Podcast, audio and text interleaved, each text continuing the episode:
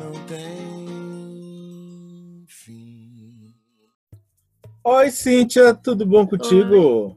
Tudo, tudo tranquilo. Quanto tempo, né? Pois é. É com Y mesmo no final? O Cíntia? Oi? O Cíntia é, É. Y no final? Sua mãe fez isso Isso. só pra complicar sua vida? No Foi colégio? meu pai. Seu pai? tá bom. Minhas redações eram assim, Cíntia com Y no T, viu? Era assim. Ô, meu moço, se, se apresenta aí pra gente. ok, eu sou a Cíntia, né? Cíntia Cavalcante, eu sou casada, tenho dois filhos lindos. É, eu sou jornalista de primeira formação. Depois, quando a Alice veio ao mundo, eu me interessei pela área da pedagogia. E aí estudei pedagogia. Mas a minha prioridade é ficar com eles, pelo menos até a formação aí completa, aos sete, oito anos. É, quero ficar bem presente, então estou indo para a área da neuropsicopedagogia para atender clinicamente. Então eu faço meu horário, posso continuar acompanhando meus filhos, né? Sou espírita desde que eu me entendo por gente. Meus pais me fizeram esse favor. É, e aí eu só que eu sempre frequentei a comunhão, assim, a comunhão foi minha super casa desde que eu sou pequenininha, então tenho várias histórias. E de lá, sei lá, eu já trabalhei no financeiro, já entreguei cesta, já fiz de tudo. Hoje na comunhão eu dou aula na mocidade, na mocidade da comunhão espírita. É, meu módulo é o Conhece a Ti Mesmo, eu me interesso muito por essa área, dentro da doutrina da psicologia, psicologia espírita, vamos dizer assim. E tive um convite maravilhoso no final do ano passado de ir para a FEDEF para participar da conversa fraterna e estou amando. Acho que é isso, acho que eu resumi tudo. Tá bom. Vamos lá? Vou Vamos. embaralhar as cartas, porque sempre dizem que eu olho, eu não sei o que vem, tá? Ah, meu Deus. Eu só pego as cartas e ponho aqui. Eles já me dão as cartas tudo pronto, então, tá? É só embaralho. É só minha função. Atenção, deixa eu soltar o tempo aqui, senão. nossa Senhora. Valendo. Espiritismo, nossa senhora. Ixi, eu acho que o espiritismo é a minha vida. É, se hoje eu sou quem eu sou, é, é graças ao espiritismo. Assim, é, a- eu nem consigo separar muito vida e espiritismo. Para mim é tudo um trem só. Não consigo nem fazer essa separação de tanto que ele fez parte da minha vida, de dar significado mesmo, de eu entender várias questões familiares, etc. Então, o espiritismo para mim é, é o que dá sentido de verdade à minha vida. Morte. Eita, então, é, acho que é um tabu, um tema talvez complicado de conversar, de falar, enfim, mas até hoje eu tenho encarado de uma maneira natural, mas não perdi ainda, né? Não desencarnou uma pessoa talvez que eu venha, que venha me abalar tanto e esse tema venha a me abalar tanto assim. Então, como eu sou de berço espírita, esse tema é muito tranquilo na minha casa, sempre foi conversado de uma forma muito tranquila, né? É tão conversar de forma tranquila que outro dia meu filho, numa aula de inglês, falando sobre a- as- os membros da família inglês, né? E aí falou das avós. E a professora falou: Ah, meus avós já morreram, né? Ah, deixa eu ver eles morrendo, eu tenho curiosidade.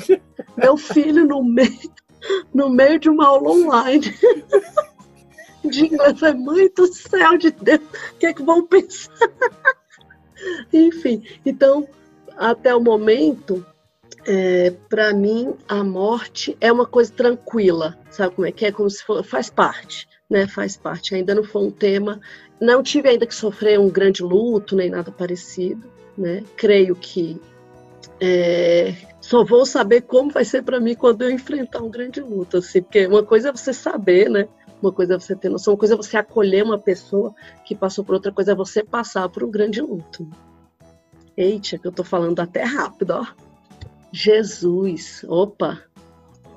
Então, Jesus, Nossa Senhora, Jesus, eu vou falar uma coisa bem do, dos jovens, né? O cara, é, o cara, é, eu gosto muito da visão que a Joana de anjos traz de Jesus, então eu gosto muito desse Jesus, sabe? Esse Jesus que tem a psique toda equilibrada. Eu vejo Jesus como esse grande psicólogo das almas que, que entendia tanto a nossa psique que foi quem foi, né? E se entendia tanto, era tão é, integral.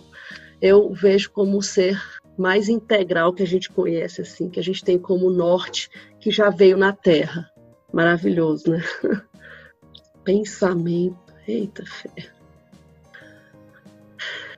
É, olha, pensamento, a gente já sabe que pensamento é força, é poder, enfim, que hoje é, até não dito só isso na doutrina espírita, né, mas em outras áreas, uh, eu mesmo dentro da neuropsicopedagogia ao estudar, fico muito impressionada assim quando, quando eu estudei isso no espiritismo e o que a neurociência vem falar sobre isso de, é, por exemplo, eu numa aula da minha professora de neurociência e ela falar, olha, o filho, ele, o desenvolvimento neuronal dele na barriga é, já tem é, já tem como comprovar, por exemplo, que é melhor se a criança foi quista, foi desejada, né? Ela sente isso da mãe, enfim, isso é um pensamento da mãe, isso é um desejo da mãe.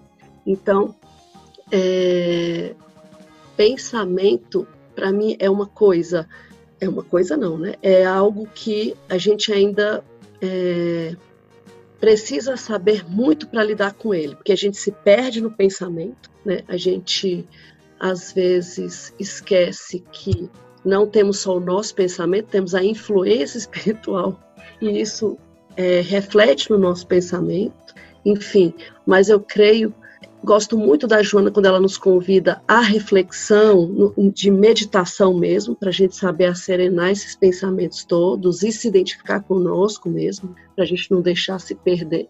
E Jung fala que a mente mente, que se a gente não se preocupar com isso, e no mundo de hoje acelerado do jeito que está, convidando a gente para acelerar o tempo todo. Veio o corona para fazer o contrário, para nos desacelerar. E acho que chegou o momento da gente acerenar esse pensamento também e direcioná-lo aí melhor, de repente, para o nosso autoconhecimento, nossa autotransformação. Ah, viagem. Gente, viagem astral, tô brincando. viagem. viagem é o que eu tô viajando aqui agora, né? Mas tudo bem, viagem feito na maionese. É o que eu estou fazendo aqui agora. É, sabe o que, é que me veio com viagem? Saudade. Me deu saudade de viajar nesse momento de pandemia. Não pode. Viagem, agora me veio a minha viagem com a minha família agora em janeiro na praia. Eu li viagem e fui, fui lá para a praia. Falei, nossa, nunca mais, quer dizer, não sei. Vai demorar pra caramba isso. Então eu pensei nas férias com os... E o meu filho, gente, ele tá muito engraçado. Mamãe, nas próximas férias, que eu quero conhecer a neve, primeiro que ele não tem noção de dinheiro para conhecer a neve, né? O menino não tem noção. Ele acha que dinheiro cai do céu, não sei como é que é na cabeça dele ele ainda não, não reencarnou completamente, não tem sete anos, ele acha que é. Peraí, que eu vou pensar que eu tô lá, ó, e tô lá, e não é, né, gente? Mas enfim, o bichinho fica falando isso, e eu não sei mais como que eu falo, meu filho, eu não sei se a gente vai poder viajar. Enfim, acho que foi isso sobre viagem, pra gente não viajar muito, acabou aqui. Sim. lar. Ah, então. O lar fala muito agora, né, na pandemia, que a gente não pode sair dele.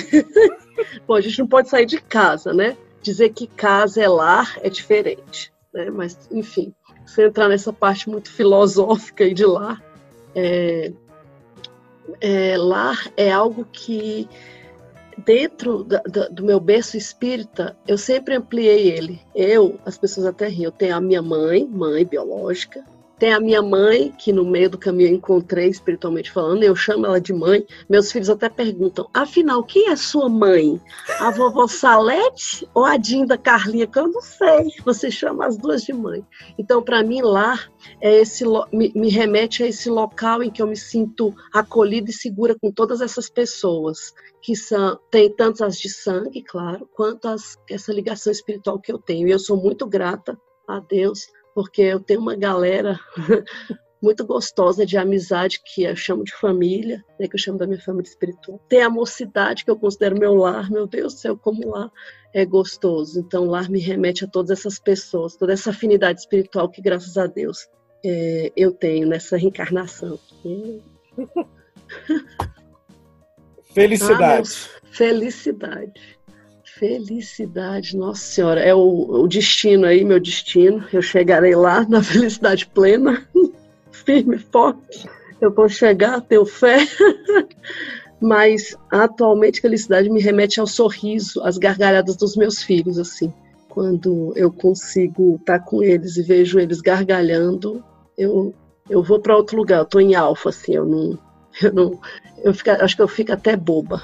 O, o Eckhart Tolle, que escreveu o livro é, O Poder do Agora, ó, esquecendo, ele fala muito desses momentos que a gente realmente está no agora. E eu me sinto quando eu estou com eles. E eles estão gargalhando que eu estou naquele minuto sentindo aquilo. Então, para mim, é muita felicidade aquele momento.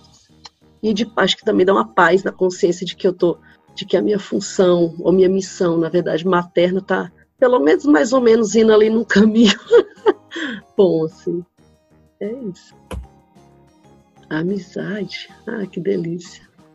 É, outro dia me perguntaram o que, que eu. Que é uma das coisas que. Meu hobby, né? O que, que eu mais gosto de fazer. Acho que o que eu mais gosto de fazer é conversar com os meus amigos, assim. É, de hobby, de, de. Tem várias coisas óbvio, que eu adoro fazer, mas conversar com os meus amigos. amizade, eu acho que é o que mantém nossa. É, aliás, está dentro da saúde mental, né? Para você ter uma boa saúde mental, você tem que ter aí uma amigos, você tem que ter uma relação, tem que ter um vínculo de amizade com, com alguém. E eu, aliás, eu me considero bem, bem grata né, em relação a isso, que eu tenho essas amizades e que eu posso ligar agora, pelo amor de Deus, me ajuda. Então, a amizade me remete à saúde mental, a conforto, a, enfim, eu, eu desejo isso, que todo mundo tenha isso mais do que qualquer outra coisa. Acho que a amizade. Tanto que tem, que ter amigo tem tudo, né? Eu, eu creio bastante é, nesse ditado popular. Meu amor, acabou o tempo. Ai, meu Deus, eu falei quantas? Falou oito. Foi muito Nossa, bom. Jurava que eu tava. Eu jurava que eu tava na décima segunda.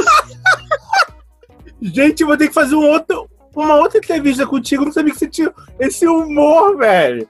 Você é nordestina? Você tem um sotaque lá no Nordeste. Não, eu não sei de onde vem meu. Eu sou a pessoa, uma coisa impressionante. Eu converso com alguém, vejo um vídeo, vejo um filme. Eu saio de lá interpretando já. Então. Eu pego o sotaque dos meus pais são mineiros. É? Meu, meu tio que é piauense. Não, eu saio pegando o sotaque de todo mundo. É Gente, é tão muito legal. Eu vou ter que fazer um outro. Eu não sabia que você tinha esse, esse time assim de humor, velho. Eu, é muito legal. Eu vou te chamar para outra coisa. É minha função nessa vida, eu sofri muito por isso, tá? mas a função é mesmo? já descobri, já tô Sof... plena. Minha função nessa vida é fazer as pessoas sorrirem. sofreu por quê? Por que, que você sofreu por isso? Você falou é, que sofreu por isso? Por um tempo, por exemplo, no ambiente de trabalho, por um tempo isso já foi considerado falta de responsabilidade, porque eu tenho esses times de bom humor, entendeu? É mesmo? Que coisa Ou, triste. É, ou que eu sou infantil, não sou madura porque tenho bom humor, assim. Ai, Mas aí depois que você cresce, você percebe que, na verdade, o bom humor me levou a ter resiliência, levar a vida mais. Eu, eu dou muita risada de mim. Essa, eu consigo dar risada de mim, da minha vida. Eu faço caca, sabe aquelas cacas que você faz? Nossa, acabei de dar aula lá na mocidade sobre isso, tô errando aqui, gente. Então, essa capacidade de rir de mim. Então, hoje, não se preocupe, eu não sofro mais por isso, eu super aceita nisso. É, é, bom humor é minha, sei lá, humor é a minha via, Leon. Não sei porque que eu não fui pra, pra palhaço de circo ou sei lá, outra coisa, né? Não, Cíntia, já tô, mar... já tô marcando contigo outra. Pode se preparar que eu vou montar um quadro só pra você. Não, não. é possível, não. Se prepare, eu vou te chamar pra outra coisa. Às 21 horas, porque é o seu horário, eu vou te chamar pra gente fazer outra, outra bagunça, que você é muito Lasco. Adorei. Beleza, obrigado. Eu te conheço só na hora do passe, assim e tal. Falei, toda séria. De repente, é uma pessoa que Mas... se transforma. Pensa, o Adolfo me chama para um trabalho na FEDEF. É, é. Aí fala, vou te apresentar o chefe Cássio. Eu falei, meu Deus do céu, a Cíntia séria.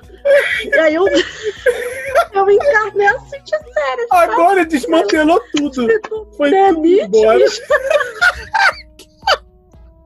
Meu amor, Ai, suas palavras finais, que você dizer, quiser falar, fica à vontade. A casa é sua. Gente, eu estou impressionado com esse quadro, porque trabalha com a espontaneidade, eu adoro espontaneidade. Parabéns pelo quadro, de verdade, muito legal. Divertido nesse momento de pandemia, é uma delícia, porque a gente está precisando disso. É, eu tinha visto outro quadro de entrevista, então eu estava jurando que ia me entrevistar. Eu falei, nossa senhora, que então eu vou falar? Enfim. Essa é ideia, quebrar vocês. Se pensar que é outra coisa, é outra coisa. Ótimo, legal. Isso, parabéns, de verdade. Ótimo, obrigada, de verdade. Foi bem legal, gostei. Obrigada. Eu agradeço, de... você já está marcado para a próxima. Próximo quadro, você, eu só estreio se for com você. Já vou deixar aqui registrado com os produtores. Gente, próximo quadro estreia com a Cintia, que, que ela já dá o, o tom do programa. Meu amor, fica com Deus, deixa aí que você, seus meninos descansar com seu marido. Beijos, okay. cuide, lave as mãos, álcool em gel, use máscara. Beleza. Fique em casa, se puder, fique em casa. se puder, fique em casa. Obrigada, Cássio. Saudades, viu? Beijo. Eu que agradeço. Beijo. Valeu. Beijo.